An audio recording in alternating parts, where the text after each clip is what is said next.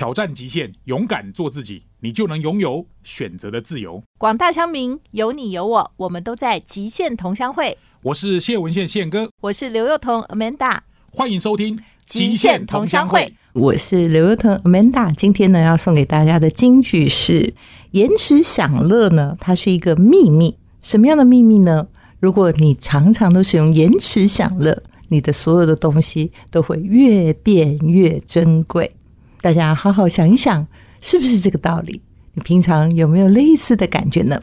今天的节目太棒了，我们要来了解一下你的财富密码，非常精彩。欢迎收听《极限同乡会》，我是主持人刘幼彤，非常开心又要跟大家共度这一个小时。今天我们的客座主持人呢，又请到了我们引领期盼的好哥。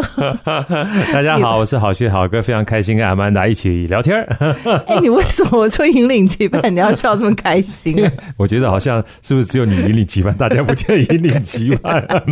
我看到你就开心了。不是，我告诉你，因为我们这个啊叫做乡民财商课。对对对对，嗯，那只要听到财啊这件事情，大家都开心，对不对？对，大家都引领。哦，你这样讲我就知道，对对对对，所以不是因为你啊，对对，你这样讲我心里就安了。啊，那个好哥其实是这个教财商第一人呐，哈，教财经不一定第一人，但教财商第一人，感恩感恩。那你知道为什么人要学财商？你可以理解说，为什么财经这件事情？我个人是觉得说财商比财经还要更重要一点。其实我个人也是这么觉得，因为财经很多的时候，某种程度大家想要学一般的工具呀，啊，或投资标的呀。嗯。那就像我自己觉得有两句话，其实任何的工具都很重要，但是工具之前是思维嘛。嗯。啊，所以思维对了，工具如虎添翼。嗯。那如果思维偏的话，工具就形同虚设。所以财商的某种程度上就是思维，对。懂。就是你如果想的不对，其实你怎么做都不会对。真的，对你就算用上十项工具、二十项工具，啊，你本来想的就错啦。所以有时候越做越错。没错，没错。那如果说你想的是对的，那有时候你用的工具很简单，或许也能帮你创造一个非常惊人的结果。对。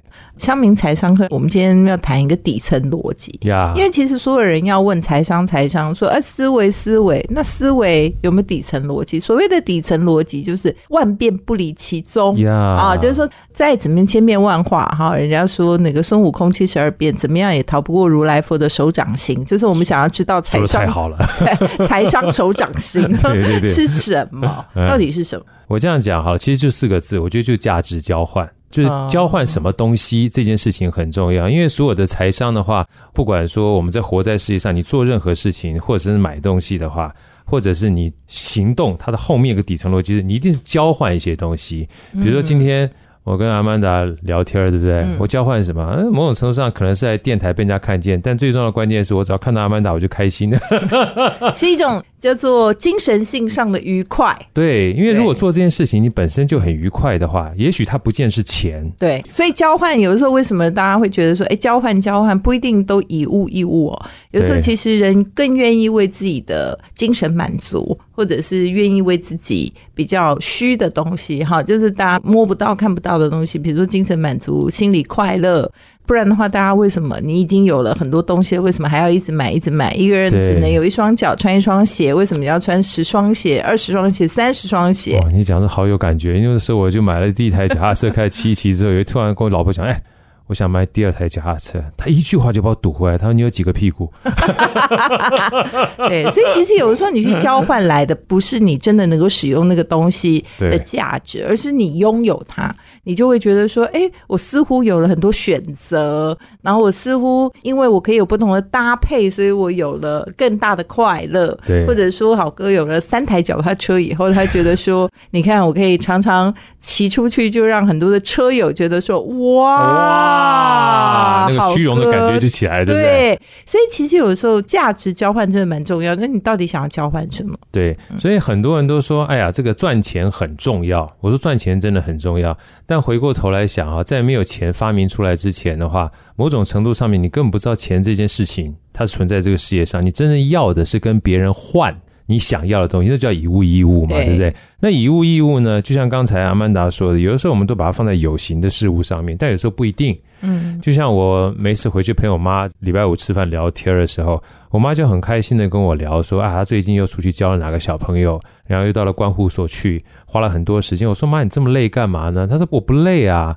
每一次我出去的时候，我就看到我还有一些存在的价值啊，啊她就很开心他。把他的付出，他把付出当做很开心，所以我们以为他是在付出也很累，但是他在获得，获得什么？获得他付出之后，他自己觉得嗯很有幸福的感觉。没错，好，所以很多人在跟好哥聊聊到财商这两个字啊，我说金钱是拿来做交换的，嗯，它某种程度上它是一个工具，对。真正的底层逻辑是什么？是要交换你想要的那个东，西。所以有些是完全就是一个守财奴的概念。呀，那其实有的时候是苦了自己，也苦了别人。没错。我，举个例子，我最近我有一个朋友跟他的母亲有很大的冲突，嗯那原因是因为呢，他的母亲非常的节省。其实我啊。相信很多现在还是有家里有很多的老人家是非常节省，对舍不得花钱，舍不得花钱。嗯，那它的节省呢，是节省到其实是会影响一些，就是发生一些其他的效应。对，比如说，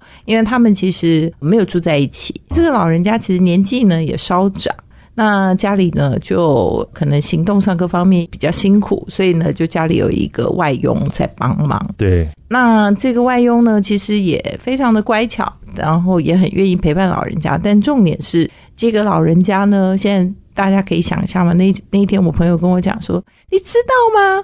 我看我们那个房子的电费两个月不到一千块钱，啊，而且是六七月，哇！就是你知道他的一个想法，你知道，就是说他当然，我们那个朋友也是个很孝顺的人，就是各方面啊都是帮他的这个妈妈都安排的很好，对对对，嗯比如说像这种水电也都是直接扣账，对哈。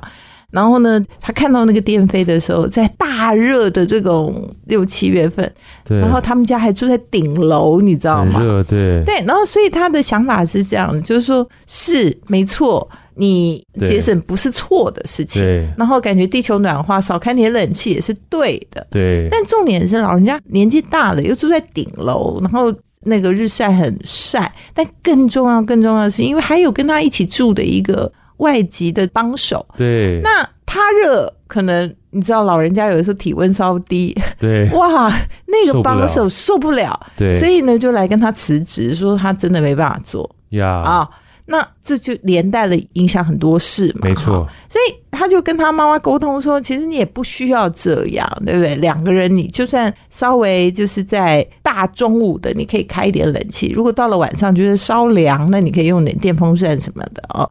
这个其实是一个可以沟通的事，但是他的妈妈就是不肯，所以大家就知道说，这个金钱你到底要换什么？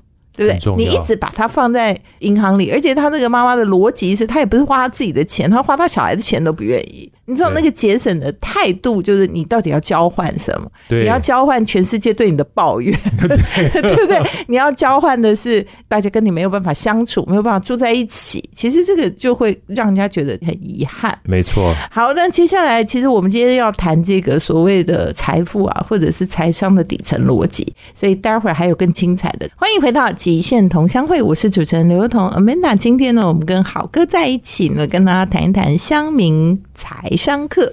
那我们今天呢要谈的是财商的底层逻辑，也就是到底你要怎么样有一个财富思维。那今天呢，好哥说就是一句话：价值交换。对，那我们举了很多例子，就其实钱它是个工具，是拿来交换东西的。所以如果说你只是把它守住，或者说就是没有特别要为它交换什么，坦白讲，你是不太会在这上面产生价值。没错，而且呢，大家可能会觉得说，拜托，我讲到这里，你们都是废话，对不对？你们讲的是有钱了以后才能交换，那我就没钱呐、但不好意思，其实呢，你要变有钱，你要先从跟人家交换开始。因为比如说你现在有五千块钱，你想要让它变五万块、五十万、五百万，你要从这五千块开始交换起啊。呀，对不对？你交换的第一步，你会拿去交换什么呢？有些人把它交换的就是银行存款定存，有人把它交换成 ETF，有人不交换这些，他觉得诶五千块太少，我交换成一个上了一堂课，投资自己。呀，或者他觉得说，我有五千块，但是我希望能够照顾别人，像陈菊女士啊，对不对 Yeah 每天很认真卖菜，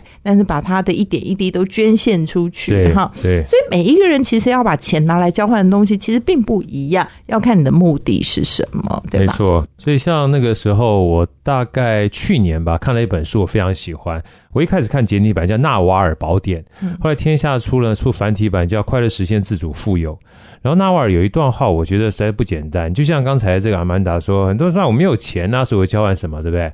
但有的时候，一个最简单的概念，先交换价值。所以为什么讲价值交换？你让自己有价值，你才有机会交换钱、啊。对嘛？你如果没钱，你自己就是你自己可以就是啊交换钱。你现在做的每一份工作，每一丁点的付出，其实都是跟别人在交换。对，纳瓦尔说他那时候一开始在念书的时候，他是一个比较属于内向的人，然后他也没有办法去赚很多的钱。那他知道自己啊非常喜欢读书，所以他几乎把学校所有的书啊，在他念书的期间全部看完了，哇，全部看完。他说他就是一个对自己而言就觉得为什么会有世界上这么好的东西？嗯，然后我看到一段，我觉得非常夸张。他说他大学毕业的时候给自己设定一个时薪，就是一个小时赚多少钱，未来十年之内。我一看，我说一般而言，看到这种东西一定骂他是神经病。通常我们现在目前时薪一个小时两三百块算不错，对不对？对大学毕业嘛，对，你十年之后，我在上课的时候问很多学生，你觉得一小时能赚多少钱？他说能赚个五千、六千或一万，算不错啦。一小时，一小时算很棒了啊。嗯，他那个时候一毕业就给自己设定一个时薪五千块美金，哦，他帮他自己先设个他帮自己设定一个目标，说一小时要一小时五千块美金。后来人家问他说：“你怎么设这个目标？”他说：“我现在不见得达得到，但我有目标，我才会达得到。啊，射月计划，对不对？登月，对你如果没有登到月，那你也发明了一些事情。是，这这个东西很有趣。这个东西后来就是包含很多人讲说：“哎，我如果说我没有一个明确的目标的话，我怎么知道我有没有达标？嗯，我怎么知道我交换什么？而且他在书里面特别有一段我很喜欢，他说：如果说我一小时是五千块钱的话，那如果你一小时只有五十块钱，那我一小时创造的价值就是你的一百倍，我剩下来的时间就是我的。等于说我多了你百分之九十九的时间。所以这一件事情啊，跟另外一本书我非常喜欢，就是李笑来老师的《通往财富自由之路》，它里面有很多重点啊，其中有三个重点，好哥今天跟大家分享，跟我们这一堂课特别有关。他第一句话听起来就财大气粗很讲，他说能够用钱买到都是最便宜的，听起来是不是像财大气粗人讲的？当然呢，是吧？对啊。可是你看他后面在解释的时候，就是觉得好有道理，尤其对我而言特别深刻。比如说，阿曼达也是作者，我也是作者。有的时候人说啊，买一本书啊很贵，我说买书很便宜。嗯，所有的作者花了这么多心力写这本书出来，你花几百块就把这本书买回去，超级便宜。真正贵的是你要用心把书读完而，且也是花自己的时间。那个时间最贵，对，对不对？其实书本身很便宜。便宜啊，然后你把他的智慧装到你脑袋里，变成你价值，这才是最贵重的。上次我去一个朋友家，那他很爱买书，然后也很爱看书，整柜子的书。然后我就说：“哇，我说你的钱全花在这个墙壁上吧。”呀，然后就看看我手上拿的包，他说我这整面书应该没有你那个包贵，害我马上羞愧的无地自容。赶紧把包收起来，包收起来。对对对，赶快想挖个洞把自己给埋进去你。说我们两个价值基本上就体现你看得到的地方。所以我其实非常非常同意哦，所以我也是一个不会隐藏自己那个叫做短板，就是我们也是很爱买一些有的没有的东西。但是这个事情就是说，每个人他期待的、喜欢的哈，没有一个好像什么太大的这种叫做。呃，道德判断说你一定要好像买书，或者你不能买包，你只能买书，然后买书就比较高贵，买包就比较好像呃不入流。其实没有这个事情，没有，所以其实价值交换是平等的，是。就是说你想要换什么，对。然后你能不能越换越满足，还是越换越空虚？呀，有的人越赚钱越空虚、哎，没错。然后，就越换这个越赚钱，然后周遭的人离他越远，对不对？哈，就表示它的价值交换的这个过程出现了问题。真的真的，像有一本书的话，我想大家可能都听过哈，有机会要跟他叫《富爸爸与穷爸爸》，那么几百年前的书了啊。嗯，其中的富爸爸有一段哈，我特别有感触。他在讲这个富爸爸跟穷爸爸针对说我们要买东西这件事情的不同反应。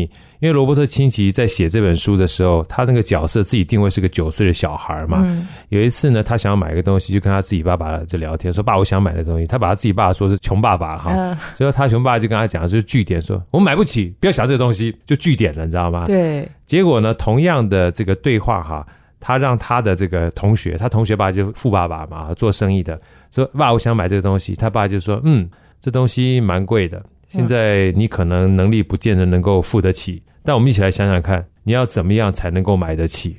所以它基本上它不是据点，它是一个问号。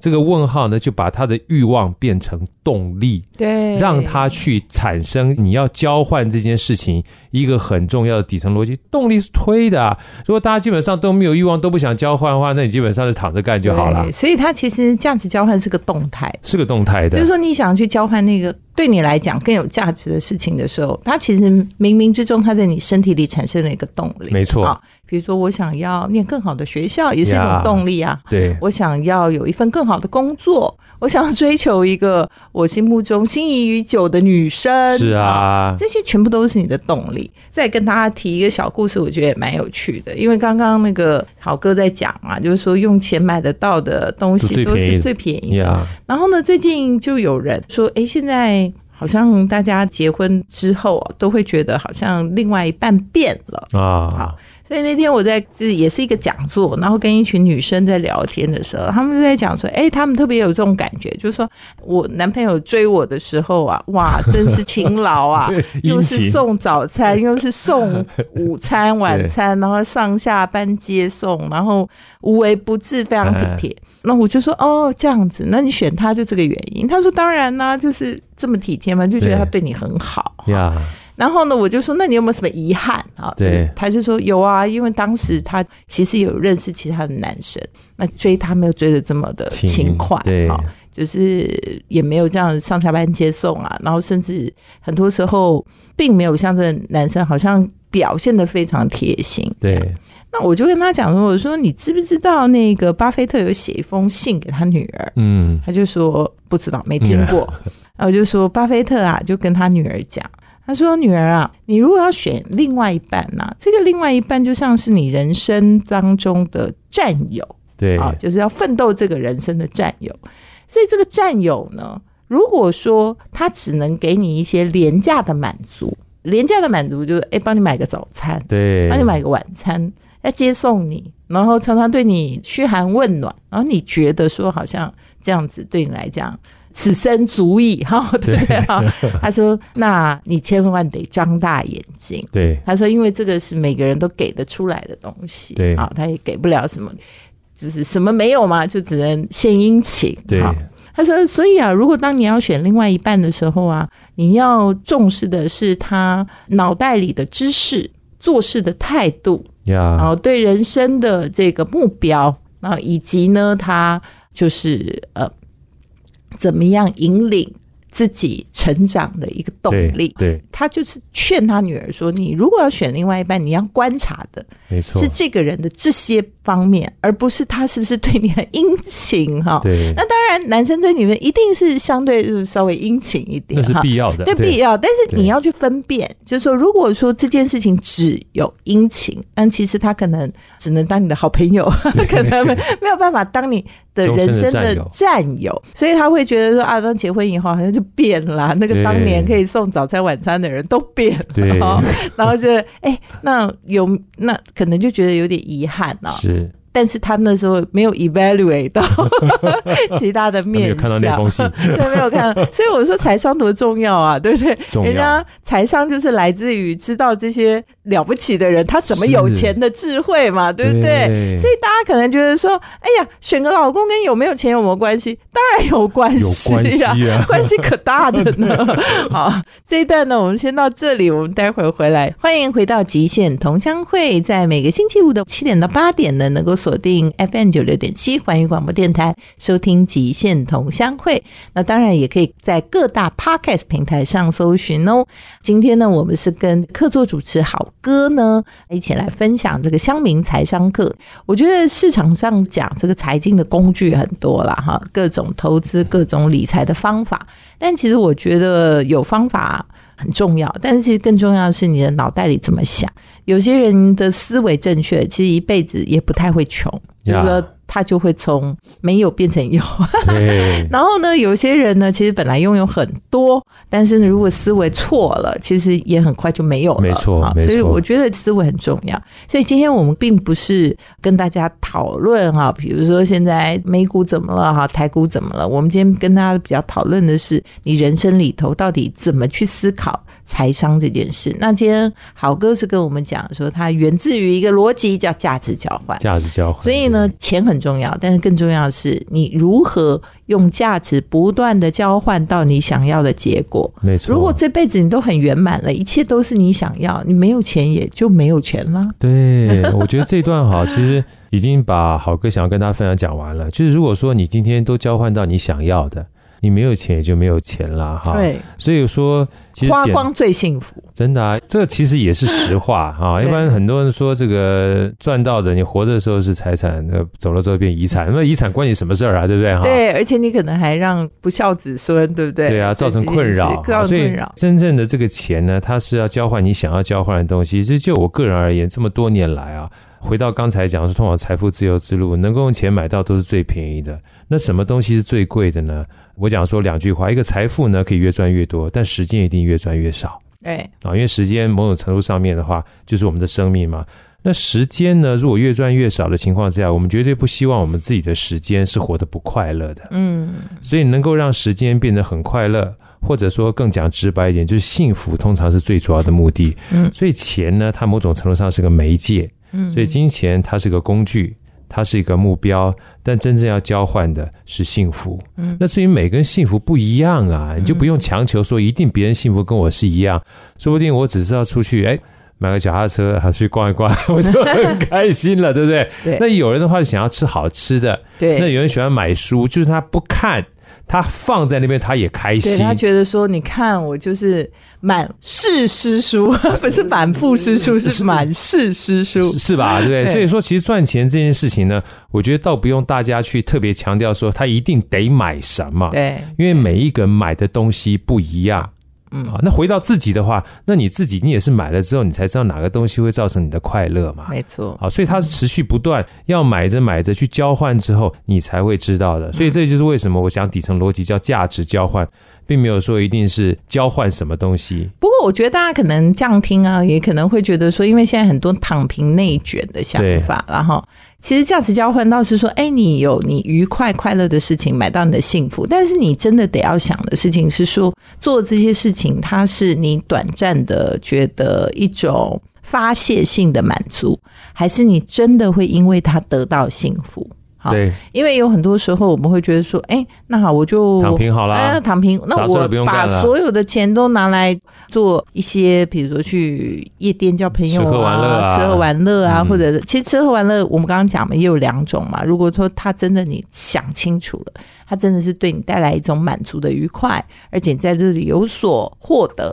但是如果说你只是把这些比较放纵的结果，然后变成一个好像自认为是能够得到快乐的感觉，对，那这样子反而就是价值交换上出了问题，因为你交换的不是真正的价值，你交换的其实是一个只是满足你短期欲望上的一种。贪婪吧，对，好，或者是说需求。今天好哥来的时候啊，跟我讲了一个故事，我觉得非常感人。然后虽然本来没有打算讲这个，但是我觉得应该分享给大家。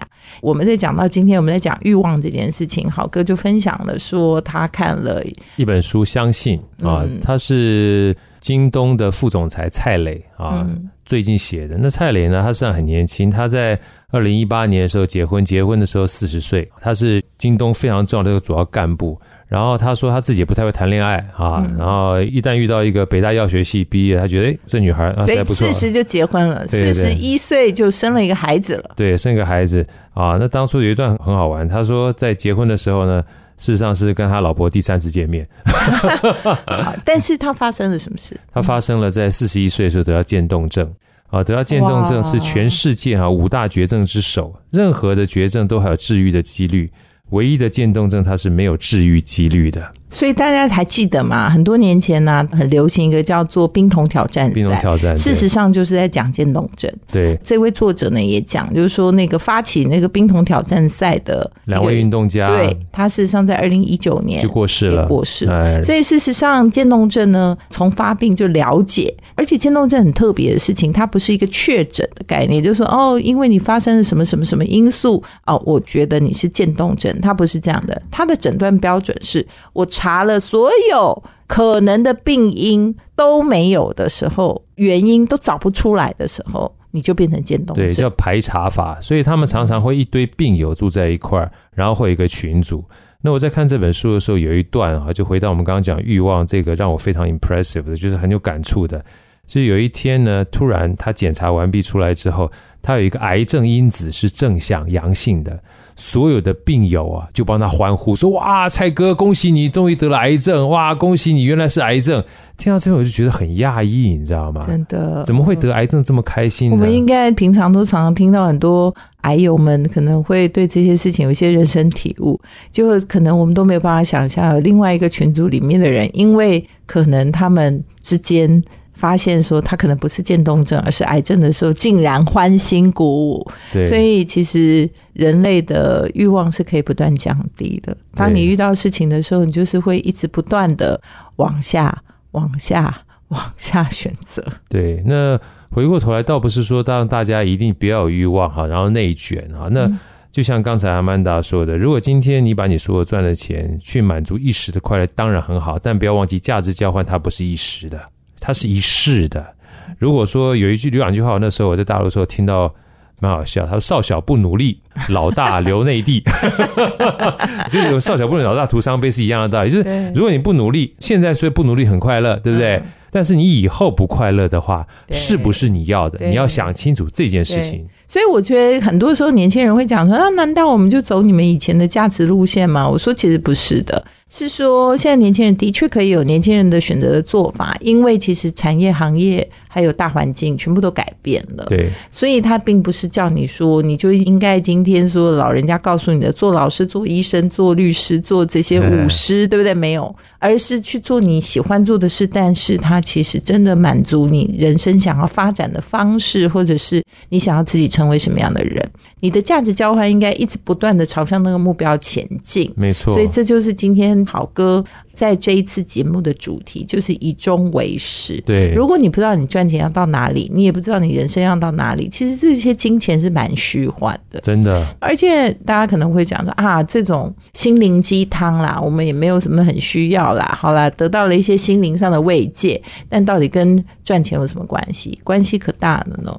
因为啊，假设你是有这些意向，或者是比较有正确的这种财商观念的话，你会去算一算，或者去理解一下，你这辈子大概在你自己能够满足自己某种程度的生活，或者是你的条件啊条件上面，你大概需要多少钱？没错其，实大部分人算出来的钱都不可能是你薪水能够办到的。没错。好，所以呢，你就应该有计划性的去计划你怎么样把你的钱能够放大。没错对不，对？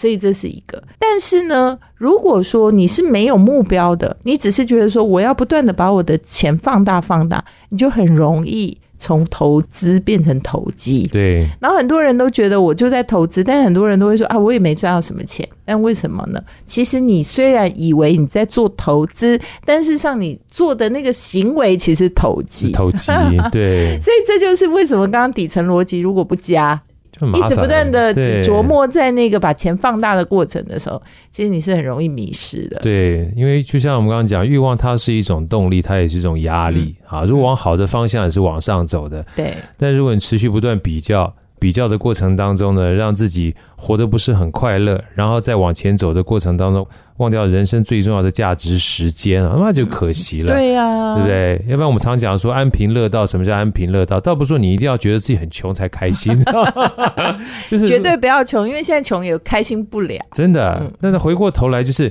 你现在目前也许没有达到你的目标，但是你要喜欢你的目标，而在过程当中，你这个喜欢的动力呢，要很认真的去过你的日子，这件事情很重对要，。所以理财也是，就是你也要喜欢你那个理财的目标。没错，对不对？你觉得说，哎，我两千万够，那你可能理财理到两千万，但是你在中间的想法是说，哎呀，原来我可以这么会赚钱，那不然这样，我把目标改成两亿 好了，对对对 那你最后就变成那个嗯他的奴隶了。对对然后对对，而且呢，在那个过程当中，很快的投资就变投机了没。错，因为很多人就是哎，这前几年股市很好的时候，少年股神很多，就是说我提早已经财富自由了，我看他很快也就不自由了。没错，这一段呢，我们先到这里，我们待会儿回来。欢迎回到极限同乡会，我是主持人刘彤。Manda 今天跟我在一起的是我们的客座主持好歌好序列。那好哥最近是不是要开一个课啊？对，有一个课，这个课的话呢，也特别有情商，这个阿曼达跟豪哥一起分享，是知识卫星的课，哦，那它算商业思维课，商业思维呃做好决策的课。其实里面，呃，我觉得有点把我过去一些在职场上面或者教课里面和三个主要的主题，包含商业模式啦。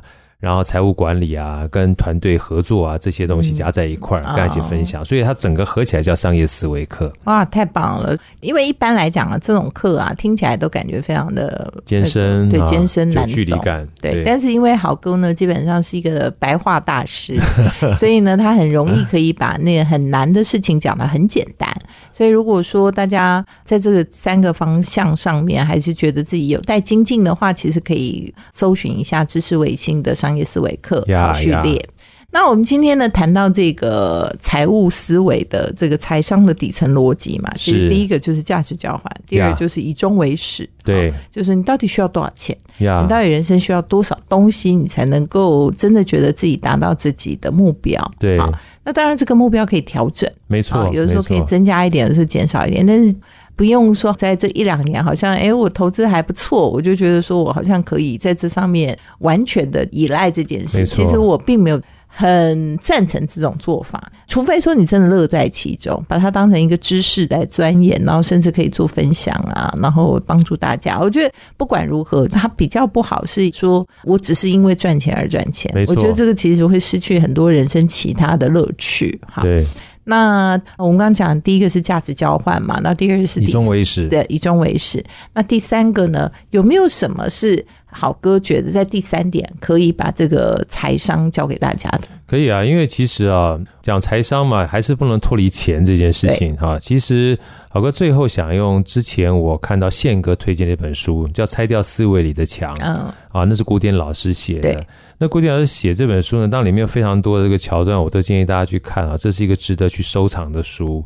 那我最喜欢古典老师针对财务自由做了一个简单的解释。他说，财务自由其实真正关键不是财富，是自由 啊。对，因为大家都比较关注的是财富自由，先要有财富。对但事实上，如果你先关注自由，或许你就明白那个财富应该要怎么处理。对，所以他用了个公式，就是财富自由。我想第三个跟大家分享，财富自由呢等于能力减掉欲望啊啊，能力减掉欲望，就是能力如果很强的话，你欲望当然可以多一点。所以我们不要去仇富啊，看到别人基本上买了个什么东西很贵的，买车啊买包，那搞不好是他用他被动收入去买的。啊，对，就是他能力很强，他的欲望可以高一点。他可以高一点嘛？那回过头来，如果你能力不是很高的话，你可以降低你欲望，把钱多存下来，啊未来才可以再累积。所以在这种情况之下啊，他说了一段话，针对这两个解释。他如果能力很强的话，你可以提升你的欲望，对不对？那如果能力不强的话呢，你可以降低你的欲望。但如果你欲望呢很高，能力不足的话，你就提升你的能力。所以他说，能力跟欲望真正的主宰者都是我们。嗯，所以什么时候是实每个人都可以自由的意思。对，他说财富自由，很多人说到底存多少钱？他说你说自由就自由啊，对，不要说好像自由是我们的目标，事实上你当下就可以自由了，是对不对？其实就是能力减到欲望嘛。就能如果说你今天刚出社会能力不多，好，或者是刚出社会能力有限，那你想当然尔自己的欲望降低先降低一点点。那降低的时候，你只要感到自由。事实上，有的时候你想通了就快乐。没错，对。那如果说，哎，你又觉得说不行啊，我这也不能一直躺平在这儿，那我这个欲望还是会慢慢的起来嘛。那当然，我就相对的必须提升我的能力嘛。你不能够在一边想说，那我就什么都要，但我什么也不做，对 对？那大家到底要拿你怎么办呢？对吧？好，那这个能力上面你如何提升，就不是说你苦干实干就有用，就你就得张开眼睛，打开你的耳朵，然后看看这世界上现在 AI 什么哇，各式各样的东西，你要怎么样能够提升你的能力？不是只有付出你的劳力，对，能力跟劳力还是有点不一样的。所以很多人讲说啊，现在低薪低薪，我就是说，如果说大家都只琢磨在我怎么付出我的劳力得到报酬，其实你知道。那个老师讲的就不叫做劳力减去欲望等于自由，他讲的是能力减去欲望等于自由。是，所以能力跟劳力其实是不一样、不太一样的哈。那当然，有时候我们受限于自己当下的情况，有的时候就只能付出劳力。但是你要这个付出劳力怎么样？能能够慢慢的转化成你能付出能力，这就回到我们刚刚第一个想要跟大家讲价值交换。是对，所以你的劳力去赚的，比如说钱，你还是得降低欲望，你不要马上满足你欲望。但是这欲望可能改了，你这个欲望是我要如何提升自己的能力。所以其实很多年轻人应该说，我现在只有劳力，所以我付出我的劳力，我赚了一些金钱。那我的欲望如果只是来满足一些我已经想要的那些物质性的，或者是比较一时性的，那你可能减掉就没了，还是不自由嘛？对。但如果说你可以把这些东西投资在如何提升你的能力，那你能力越强，将来你可以有的欲望就越高。这其实就是为未来做打算。呀，所以今天这三件事呢，总结给大家：第一个，你的人生底层思维就是价值交换。然后呢，你要做什么？一定要有目标，所以以终为始。不管是金钱的目标，或者人生的目标，或者你想要达成的目标，那当然目标不见得一次要很长，你可以从短目标，然后到中期的目标，到长期的目标。那最后就是能力减去欲望等于自由，所以财富自由真正的重点在。自由，自由，在自由。对，好哥很自由，好哥每天看起来都很自由。好，也希望大家都能够达到好哥的境界，一起自由，一起自由，不是一起很有才，而是一起很自由。好，好，今天非常谢谢大家的收听，我们下次再回来喽，拜拜。欢迎收听现场观点，今天呢跟好哥呢聊得很开心，因为其实财商、财经，有时候财经呢是教你一些技术技巧。但是财商呢，是给你一辈子幸福的可能，所以我们讲说，金钱是目标，幸福才是你的目的。今天呢，非常谢谢大家的收听，我们下个礼拜再回来喽。